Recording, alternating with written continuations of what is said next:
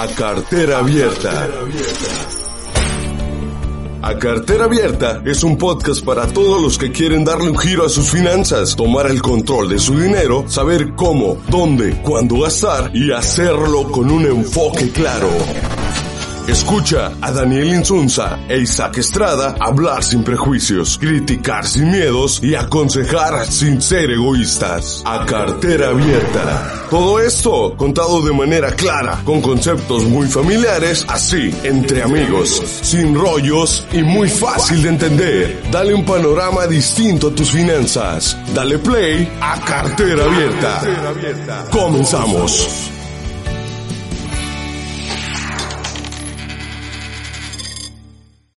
¿Qué tal? ¿Cómo estamos? Bienvenidos al episodio número 11 de su podcast A Cartera Abierta. Los saluda Daniel Insunza. Y aquí, como de costumbre, ya los últimos episodios me encuentro en llamada con mi amigo Isaac Estrada. ¿Cómo estás, Isaac? ¿Qué tal, Daniel? Me encuentro excelente, gracias a Dios. ¿Y tú cómo estás pasando la cuarentena? Muy bien, aquí mira, muy divertido, trabajando a distancia y, y pues viéndole el lado positivo siempre a todo, ¿no? Sí, así es. Siempre hay que hay que tratar de ver lo bueno dentro de, de las situaciones que nos están ocurriendo, ¿no? Y ahorita, pues como está la, la contingencia sanitaria, seguir las medidas de, de su sana distancia, del aislamiento social y, todo lo que nos recomiendan las, las autoridades de salud, ¿no? Oye, Daniel, el día de hoy tenemos un tema que puede parecer, hasta nos puede asustar, ¿no? Como suena, pero creo que es bastante interesante y hay que tratar de, de platicarlo de la manera más sencilla para que a todos nos quede claro. Vamos a hablar sobre la depreciación y la devaluación. ¿Cuáles son las diferencias de estos dos términos que muchas veces se confunden, ¿no? Es que se puede decir que es como una línea muy delgada entre las diferencias de la depreciación y la devaluación. Así es, Isaac. Es un tema que últimamente se ha venido escuchando mucho, sobre todo por la situación también que se está pasando hablando en términos económicos. Sobre todo porque el dólar llegó a 25 pesos. Tranquilamente llegó a 25 pesos. Ahí eh, una situación que se presentó pues hace una semana y media aproximadamente, Isaac, y que claro que pues le puso las alarmas al rojo vivo a, muchas personas. Y sobre todo, Isaac, creo que a las personas que, que pues quizás son un poco mayor que nosotros, ¿no? Que, que les tocó todos estos cambios que se vivieron en, en 1993-94 con la devaluación del peso y todo ese tipo de situaciones. Y yo creo que la gente se queda con, con esa experiencia y, y, y yo creo que sobre todo eso es lo que ocasiona la, el miedo, ¿no? El pánico a qué es lo que pueda pasar con, con su dinero. Y creo que podemos aportar un poco con este tema que vamos a tocar el día de hoy, Isaac. Sí, la, la intención del, del episodio es tener muy en claro cuáles son las diferencias y cómo nos afecta, porque lamentablemente lo que se vive en el país es una cuestión de, de ataques mediáticos muy importante en todo sentido, ¿no? O sea, es como si tú entraras a un a una habitación con una metralleta y con la luz apagada y y rafaguearas para todos lados, ¿no? Es lo que pasa mucho acá en nuestro país con los medios de comunicación. De hecho, eh, hace poco salió un tema de la Organización Mundial de la Salud que aparte de una pandemia se vive también una infodemia. Eh, no recuerdo bien el nombre, según yo es infodemia, que es una pues es una pandemia de fake news, ¿no? De, de noticias falsas, falsas que están surgiendo no solo en México, pero algo muy interesante que resaltar es que, que somos el segundo lugar de fake news a nivel mundial y pues que esto nos afecta mucho en lo que en, en lo que nosotros estamos pensando, ¿no? Tal vez sale una noticia económica o de salud o algo que está mucho más maquillada de lo que debería estar con un con tintes amarillistas y eso nos nos afecta mental y emocionalmente, ¿no? Así que parte de de nuestra labor, puede decirse en este caso nuestra labor social es como que llevar la información necesaria y que ya cada quien pues haga uso de ella como mejor le parezca, ¿no? Pero hay que aclarar estos puntos para, para saber realmente dónde estamos parados y qué es lo que podemos hacer.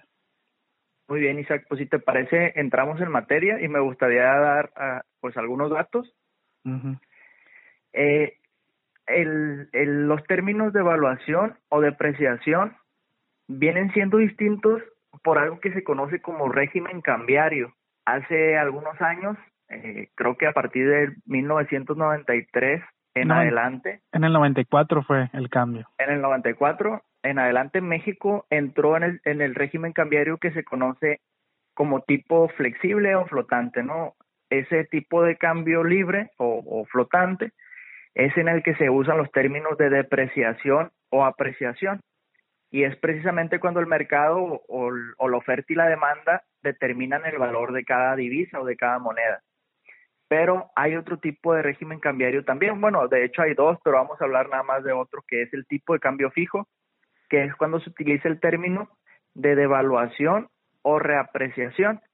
Y es básicamente cuando un gobierno o una entidad financiera, un banco central de, de un país, determina un número virtual no necesariamente determinado por la oferta y la demanda de esa divisa y, y, y pues esa autoridad determina un número virtual de cuánto vale su divisa con respecto a otras monedas extranjeras, ¿no?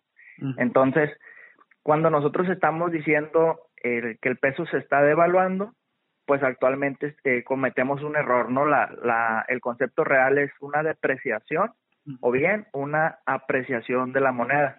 Ajá, sí. Oye, Daniel, ahorita que, que comentabas de las personas que les tocó vivir ya en una etapa adulta y productiva el tema de 1994, que se vino una evaluación y a partir de ahí ya se hizo el cambio, ¿no? El cambio al, al régimen de flexible, que es donde se puede depreciar o apreciar una moneda.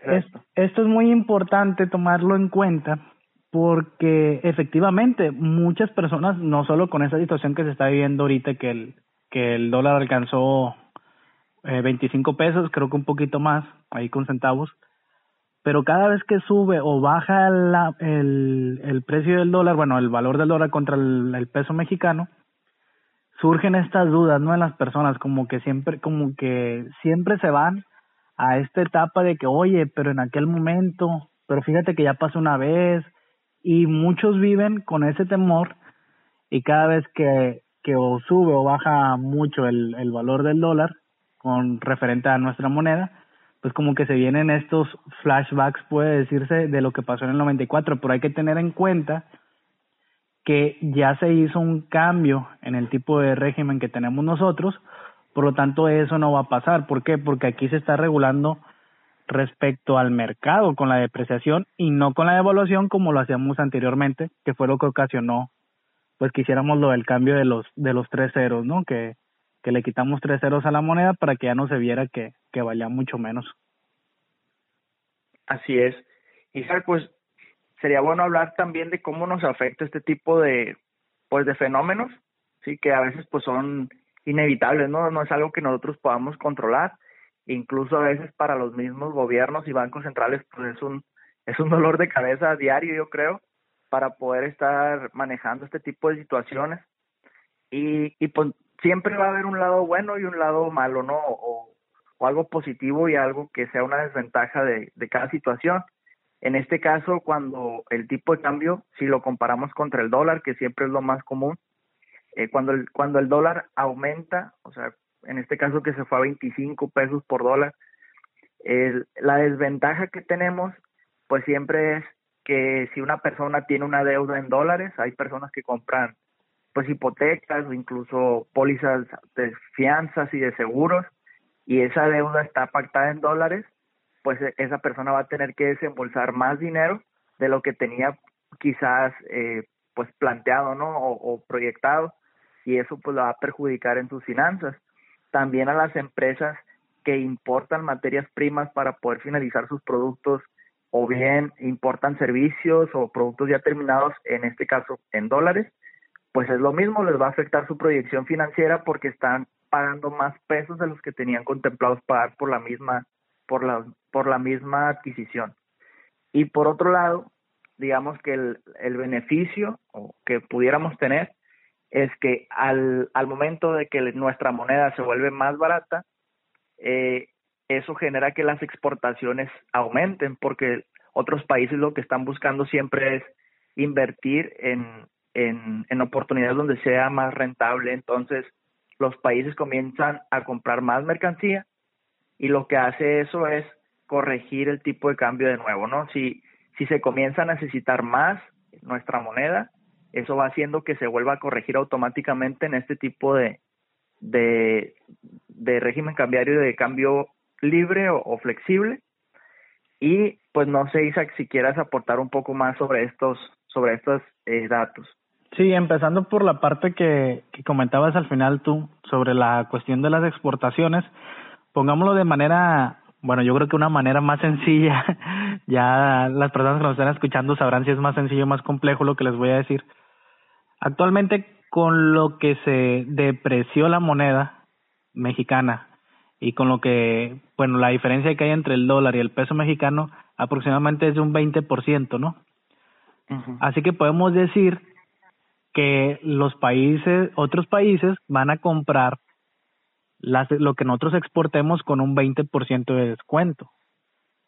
Es lo que se vuelve atractivo para, para este, para estos inversionistas, para estos países, para, para industrias, empresas que están comprando materia prima en México o que están viendo dónde comprar, pues se vuelve atractivo el hecho de que van, va a tener un 20% de descuento, puede decirse. Entonces, es muy probable que cuando esto suceda, no solo con la moneda mexicana, sino con la moneda de cualquier otro país, que empiecen a llegar más inversión extranjera o más compra de la materia prima que se produce en esa zona del, del planeta, ¿no? Así es, Isaac. Y ahorita que comentas eso, fíjate que me tocó, ahora que estábamos preparando el, el contenido para este episodio, me tocó leer acerca de, de cómo China en su momento ellos utilizan el, el tipo de cambio fijo Ajá. y cómo ellos se apalancaron en una estrategia eh, algo así pues para para volverse el país más atractivo digamos para invertir ahí no para producir o para comprar materias primas.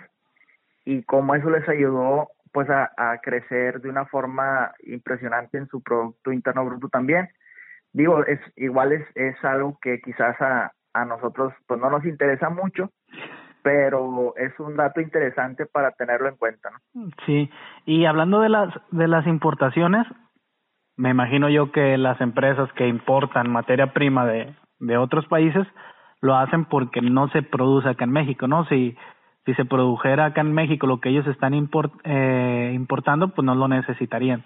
Así que ahí no hay mucho que que moverle, tal vez si pueden entrar a alguna negociación o ver algunas otras oportunidades si se puede dentro del país o en algún otro país que también esté sufriendo sufriendo una depreciación su moneda es es una oportunidad que ellos podrían podrían tener ahí no pero siempre creo que va ligado mucho cuanto, en cuanto a la importación la cuestión de la calidad. Lo que sí podemos ver nosotros y es palpable es en los productos y servicios que adquirimos que que vienen de una fase de una base que es extranjera no o sea si nosotros compramos un producto que sabemos que es importado, pues es lógico que ahorita esté más caro. Es, eh, que ya sea suplemento, ya sea algún, no sé, algún medicamento, algún ropa, material, tenis, algo que nosotros estemos necesitando, equipo electrónico, celular, computadoras, todo eso va a parecer que está más caro, pero es por la cuestión también de que ahorita se depreció la moneda. Exactamente, Isaac. Algo que provoca también esto cuando, cuando las monedas extranjeras se vuelven más caras, eso también incentiva a, pues a, a incrementar el consumo local, Isaac. Hay gente que comienza a producir eh, algunas, algunas, algunos bienes que, que no están aquí con el, con el objetivo pues de disminuir los gastos. O bien algunas cosas que salían más baratas en el exterior, ahora con, con un tipo de cambio eh, pues tan variable, a veces se vuelve más barato comprarlo aquí mismo y ya se, se quita esa necesidad de estarlo trayendo del exterior. O se deja de ser atractivo, pues, importar esa materia prima que se estaba importando antes. Algo también, un dato interesante, Isa, que me gustaría comentar, eh, y muchas personas que nos escuchan deben de haber escuchado ya las mentadas subastas de dólares que realiza el Banco, el Banco de México. que esta es una medida extrema que toma el banco, que se supone que el tipo de cambio libre pues no, no lo debería hacer, pero lo hacen y es deshacerse de, dólares, sencillamente cambiarlos por pesos prácticamente, y lo que hace es, eh, o, o, venderlos pues, y lo que hace es incrementar la oferta de esa divisa y eso hace que el valor del dólar baje. Mm. ¿sí? Y actualmente también en la situación que estamos, eh, esa variación que hubo tan fuerte en el valor del dólar, Isaac, también se presentó, como ya lo decíamos en el episodio anterior, mucha gente ve como un refugio, como, como una seguridad el, el dólar, ¿no?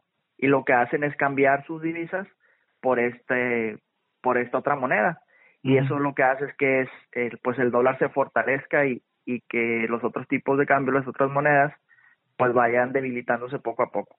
Sí, así es. Otro, otro factor que afecta mucho, que también tenemos que tener en cuenta, aparte de los que ya has comentado, Daniel, es la cuestión de que en un, en un régimen de cambio que es flexible y que va de acuerdo conforme a la demanda y la oferta que hay, que estamos hablando de la depreciación, conforme más se use una moneda de cierto país, más se va a apreciar, o sea, más, más valor va a ganar. Pero mientras menos uso tenga, más se va a depreciar, que es el caso de la moneda mexicana. Ha, ha sufrido también parte de esta depreciación por el hecho de que hay muchos productos o servicios que han dejado de tener la demanda que antes tenían. Por ejemplo, hablemos del tema del turismo, que sabemos que es un, un segmento económico muy importante para nuestro país. Imagínate toda la gente que ha hecho sus cambios, que ha cancelado sus viajes, el, turismo extranjero que venía para acá, la derrama económica, todo eso también influye en buena medida para que ahorita se esté sufriendo pues esta depreciación, que también algo a tener en cuenta de lo que nos has comentado, Daniel, que nosotros debemos de tener muy presente es que cuando una moneda se deprecia hay oportunidades, pero tenemos que saber aprovecharla. Como ahorita bien lo decías, la cuestión de que, oye, tal vez ya te convenga más comprar aquí o que se empiece a producir aquí ciertos insumos en vez de estarlos estarlos trayendo del extranjero, ¿no? Exactamente. Entonces, esta información o, o esta pues este tema, eh, la verdad es que es muy extenso, es muy complicado de, de transmitir también, pero definitivamente es un tema que, que muchas veces nos pasa por la mente y que ni siquiera sabemos del por qué, ¿no? O sea, oye, pero ¿por qué está más caro el dólar ahora si hace una semana valía 20 pesos? Y, y son cuestiones que nos tenemos que, pues, familiarizar, porque si realmente te interesa mejorar tu situación financiera, pues tienes que entender de todo este tipo de, de cuestiones. Sí, así es, Daniel. Y aquí lo importante es volver a resaltar el hecho de que mientras más información y conocimiento tengamos de los temas económicos, menos impacto van a tener a nivel personal en nosotros.